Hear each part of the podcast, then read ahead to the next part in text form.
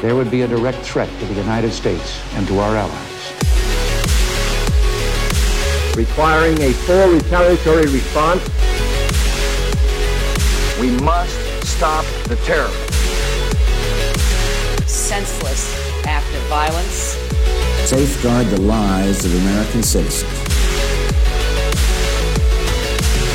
The United States should take military action. Plan coup d'etat. Not here, but, you know, other places.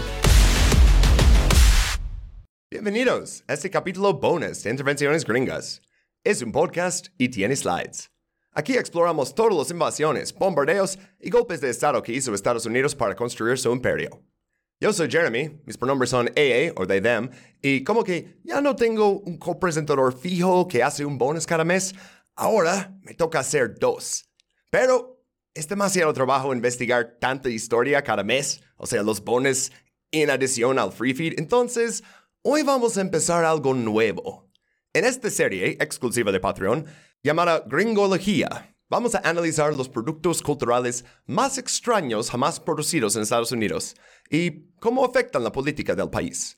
Y conmigo hoy está un invitado especial. Hola, soy el Hecha del ese podcast. Buenas tardes, Checha, ¿cómo estás? Bien, bien, ¿y tú? Muy bien, ¿eh? Muchas gracias por invitarme aquí a, a como, como diría un buen amigo, a bajarte el rating, ahora sí. Te invité también porque sé que eres mexicano, pero que vives en Estados Unidos desde, de hecho, ¿desde cuándo? Desde, sí, soy mexicano, soy de, de Chihuahua, ahí este, como se dice, born and raised, eh, acabando la carrera, eh, me vine acá a Estados Unidos a trabajar y tengo desde el 2011 viviendo en la República de California. La República de California, con el, el osito que ponen en esa bandera, ¿no?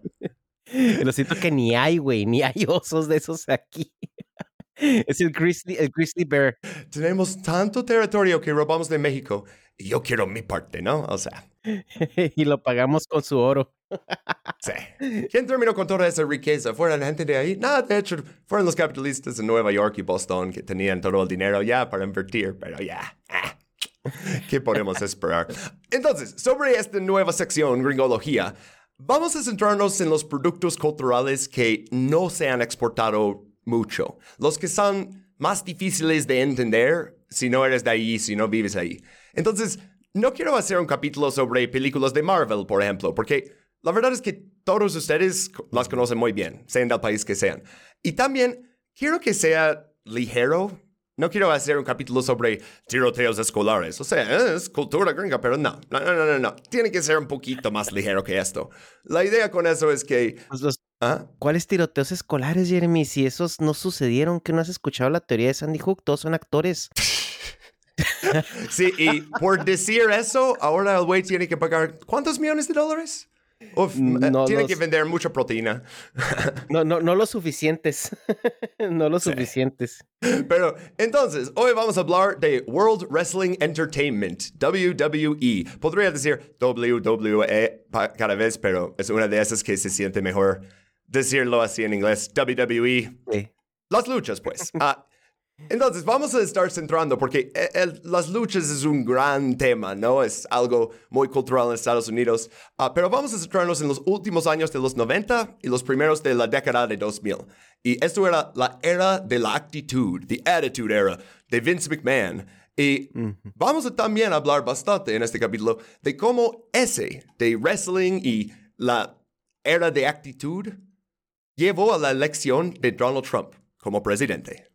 Y tal vez están diciendo, ¿cómo es posible? Pues yo creo que Trump aprendió mucho de wrestling y, y vamos a hablar de eso. Pero primero, debemos empezar con el método socrático y decir, ¿qué es World Wrestling Entertainment? Eh, Jecha, antes de que seguimos con lo que planeamos, eh, Sí. ¿tú, ¿tú qué dirías que es World Wrestling Entertainment? Es el reality show OG. Así el. el... Yo honestamente sí veo este, que, que, el- que todo este show del, del WWE y todos los demás que, que, que nacieron después de, de esta era de, Vince- de Vince McMahon es, es, es el, el proto reality show y es la broma llevada más allá del pues del cuadrilátero, o sea, eh, luego ya hablaremos del kayfabe y todo eso, pero Exacto. pero este era, era alucinante. O sea, porque todo el mundo sabíamos que era falso, todo el mundo sabíamos que era una novela. Sin embargo, estamos ahí, estamos ahí viendo a ver qué va a pasar, viendo a ver qué va a suceder. Y ahorita lo ves en retrospectiva, estoy viendo ahorita unos, unos, unos videos eh, para recordarme un poco la época donde yo llegué a conocer esta lucha. Y digo, es que es, es surreal, güey, pero, pero, ok, amén. O sea, así me explico. Exacto. O sea, eh, sabemos cuando vemos Rosa de Guadalupe que nadie tiene una vida así. eh, sabes, o sea, que todo es súper exagerado, pero la gente lo pone todos los días a verlo. Pero con WWE es como algo entre ese de telenovela y teatro, pero también deporte, porque Sí. aunque, oh, ya decidimos quién va a ganar, bla, bla, bla, qué van a hacer, aún así, las cosas que hacen son bastante peligrosas. Y Las piruetas son reales. Ajá. Ajá. Podrías revisar cualquier departamento de emergencias en los principios de los 2000. Encontrarías niños adolescentes con heridas muy fuertes y dice, ¿qué pasó? Ah, pues intenté hacer el pile driver. de-". ¿Sabes? O sea, realmente eh, Sí. son profesionales. O sea, a la vez Ujú. es, es, es una cosa muy fácil de, de burlar, ¿no? Como decir, ah, que es tan estúpido, mira. Pero a la vez son performers, o sea, son... De hecho, uh, historia rapidita. Mi papá este, trabajaba en el sindicato que hace como las obras en Broadway y así. Y en 2000 abrieron el WWE Theater ahí en Broadway. Y él trabajó ahí un rato y entonces conoció a algunos luchadores y así. Y, y siempre me dijo, me parece raro que dicen, oh, como viene el talento, da, da, da, el talento. ¿Qué talento? ¿Qué están haciendo? Están gritando, nomás son... Y yo, no, fíjate que sí tienen talento, ¿no? O sea, yo no estaba de acuerdo con él. Pero para él, que creció en otra época de diferentes luchas, le parecía todavía así de caricatura, ¿no? Sí, es que es, es cuando ves la lucha, obviamente te das cuenta que no se pegan, te das cuenta, o sea que pues sí es muy, yo, yo, lo, yo lo llamo una, una coreografía gimnástica, o sea, porque quieras o no, como dices tú, o sea, hay mucho talento, son profesionales, las vueltas son reales, los brincos son reales, eh, o sea, la la- todo, todo lo que se hace eh, ahí físicamente, pues es real, o sea, lo- cuando azotan, eso es, es de verdad. Entonces, ¿cuántas también veces no hemos visto lesiones, no? En, mismo ahí en las luchas donde algo salió mal, ¿no? Alguien eh, aterrizó con la pierna mal o, con un brazo mal o, o algo, ¿no? Entonces, yo creo que eh, sí Estados Unidos pulió mucho, o sobre todo la, la, la WWE pulió mucho la narrativa, o sea, de saber, aquí vamos a empezar, vamos a, a todo el arco argumental y terminamos con La Roca ganándole a, Stone Cold o a quien tú quieras, ¿no? Y, pero pues todo lo que sucede en medio, pues era, era, era una lucha, eh, o sea, real, una, una coreografía real. Ahora, muchos van a decir en México, pues que en México sí eh, salían de repente sangrando y de repente había beefs y de repente se había eh, madrazos de verdad. Bueno, pues porque la lucha en México todavía sí tenía cierto aire de boxeo, que después también la misma lucha mexicana fue comiendo mucho del, de, la, americana en cuanto al espectáculo. Y ya empezamos a ver también novelones entre bandos ahí en la AAA y que esto y aquello. Pero la, la lucha americana es eh, realmente llevó al profesionalismo a toda esta telenovela combinada con, con, con es- ese portento físico que tiene cualquier luchador, ¿no? Sí. Y nomás, quiero terminar este slide ah, antes de que pasen los 10 minutos porque va a ser el intro. Entonces, ah, algo cambió importante en las luchas en esa época también. Y es que por cuestiones legales, Vince McMahon tenía que admitir que era falso. Y uno pensaría, eso es- va a arruinar la lucha, pero era todo lo contrario. Y hoy ah, voy a pedir a mi invitado Checha leer una cita de nuestro gran fuente de este capítulo, Gringología, no va a ser tan investigado, y es Wikipedia. ¿Podrías leer esta parte aquí, Checha, por favor? Es, la- es la mejor fuente de información del mundo, güey. Nunca uso eso en los de historia, pero para wrestling, sí, güey. Dice, el aspecto predeterminado de la lucha profesional fue reconocido públicamente por el propietario de la WWE, Vince McMahon, en 1989 para evitar los impuestos de las comisiones deportivas a huevo. Así güey. es. El, el IRS, el IRS está, el IRS es lo que, lo que mueve el mundo, güey. Explícame algo más gringo que eso, que admitir que tu deporte es falso para evitar impuestos y decir Para que no pagar no. impuestos. Ajá, bueno, La- es, sí tiene que pagar impuestos, pero a otro nivel, porque es, es ah, teatro dramático. Entretenimiento.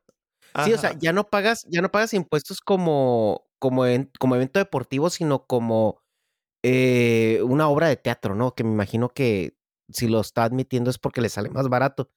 Eh, Termino la cita. Dice, la WWE califica su producto de entretenimiento deportivo, producto de entretenimiento deportivo, wow, eh, reconociendo las raíces de la lucha libre en el deporte de competición y el teatro dramático. Teatro dramático. Y en este primer slide, ah, este es limusina de Vince McMahon ahí. Y notarás que ah, no debe ser así, ¿verdad? Tiene muchas llamas que explotó, ¿no? Y seguramente sin supervivientes. Eso fue en junio 2007. Y murió ante las cámaras un gran bola de fuego en vivo Monday Night Raw. Excepto que, según kayfabenews.com, Vince McMahon, dentro del coche, es trágicamente incinerado. Está bien una semana después, por alguna razón.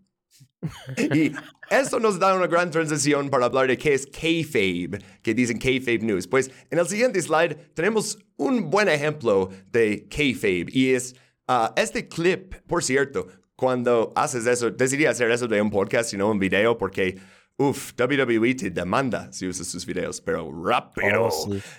Pero el clip, si lo quieren buscar, ah, este clip en español se llama The Big Boss Man interrumpe el funeral del padre de Big Show. Ambos tienen Big en su nombre. Big Boss Man, Big Show. Do- dos chicos enormes, ¿no?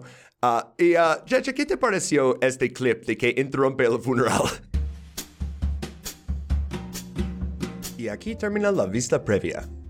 Esta nueva serie de Gringología, junto con Rincón de Pelis, son los contenidos ultra mega premium que tenemos disponibles en el Patreon. En el nivel más barato, obtendrás un capítulo bonus al mes sobre historia, pero por unos pocos dólares más, obtienes Gringología, más Rincón de Pelis, más el bonus historical por un total de tres capítulos bonus al mes. También tendrás acceso a todos los capítulos bonus anteriores, podrás cotorear en el Discord y sabrás que tu dinero se destina a financiar el resto del podcast y a difundir información sobre el imperio de Estados Unidos. Patreon.com, Intervenciones Gringas Podcast.